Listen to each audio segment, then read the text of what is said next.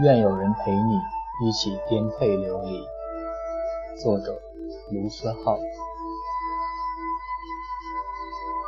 有一天晚上，我收到朋友的邮件，他问我怎样可以最快地摆脱寂寞。我想了想，不知道应该怎么回答他，因为我从来没有摆脱过这个问题，我只能去习惯它，就像习惯身体的一部分。其实漂泊异地的人都挺不容易的。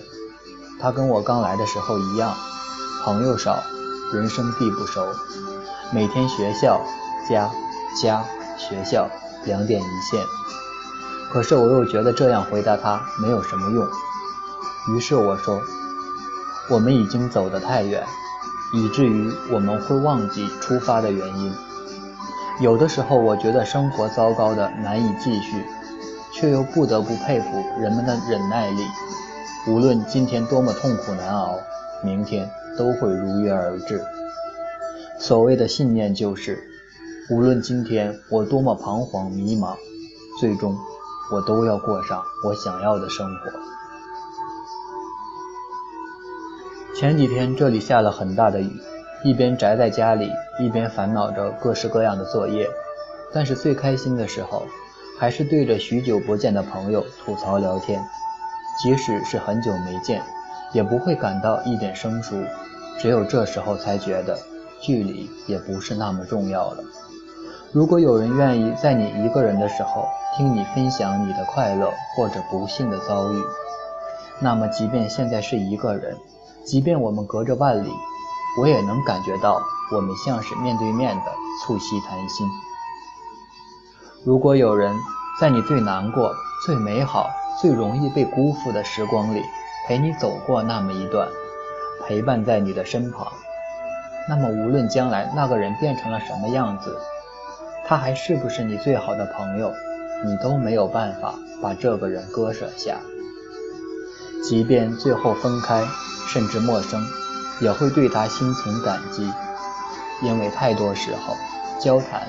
是一种莫大的温暖和美好。你知道，梦想这种东西太过于冷暖自知，太多时候会觉得自己只是在钢索上孤单地前行着，所以才更明白一句鼓励是多么重要，才更明白那些愿意陪着你一起做梦的人是多么的难能可贵。仔细看看身边的人。有的放弃希望，也被希望放弃；有的却异常坚定地向着梦想走着。年轻的我们，总是被很多莫名的情绪干扰着，莫名的孤单和烦恼，可却也没有那么容易安定下来。所以我们义无反顾地离开家，所以我们决定去追寻自己想要的。虽然常常会觉得青春很苦逼。爱情总没结果，可是这都是没有办法的。谁脱下衣服没几个伤疤，谁的过去没几个伤痕，又有谁的青春是安定的？有的时候，你需要真正的颠沛流离，那会让你觉得生活的不易和艰辛。那不是一种自暴自弃，而是一种逐渐成长而得到的心平气和。你需要被伤害、被拒绝，才能够更坚强、更珍视现在所得到的一切。你需要去远方，只带上自己。更多的时候，旅行的意义不在于你拍了几张照片、买了多少纪念品，而在于你经历多少疯狂的瞬间。是不是看到了不一样的自己，和那个能够分享你喜悦的和难过的人？所以，伤害也不见得是天大的坏事。重点在于你是不是能够在跌倒之后重新站起来。你是一个怎么样的人，不在于你跌倒了多少次，而在于你站起来重新来过多少次。生活没有那么多原因，也许几年后你回过头来看，才发现自己的改变来源于看似不经意的小事。等到那时候，其实梦想。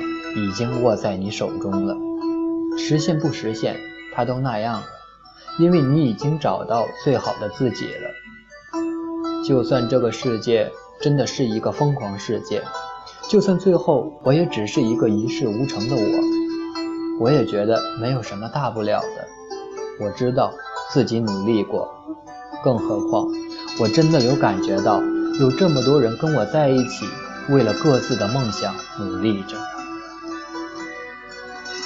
那天看玛丽和马克思，看到最后一段对白，毫无意外的被感动了。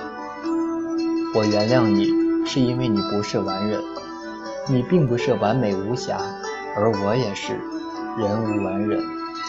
即便是那些在门外乱扔杂物的人，我年轻时想变成任何一个人，除了自己。伯纳德·哈斯豪夫医生说：“如果我在一个孤岛上。”那么我就要适应一个人生活，只有椰子和我。他说我必须要接受我自己，我的缺点和我的全部。我们无法选择自己的缺点，他们也是我们的一部分。然而我们必须适应他们。然而我们能选择我们的朋友，我很高兴选择了你。每个人的人生就是一条很长的人行道。有的很整洁，而有的像我一样有裂缝、香蕉皮和烟头。你的人行道像我一样，但是没有我的这么多裂缝。有朝一日，希望你我的行人行道会相交在一起，到时候我们可以分享一罐炼乳。你是我最好的朋友，你是我唯一的朋友。我把你们的每一句话都记在心里，把你们的每一次鼓励都放进相片里。我把你给我的曾经，往最深的永远延续。我把你们的话变成最动人的音符，陪着我去旅行。生命也许是一场苦难，只是一起品尝苦难的人，却甜的让我心甘情愿的苦下去。我现在的苦逼、寂寞。难过都会过去的，迟早，所有的故事都会有个结局。愿有人陪你一起颠沛流离，一起走到出头天的那天，走到你一生那一次发光的那天。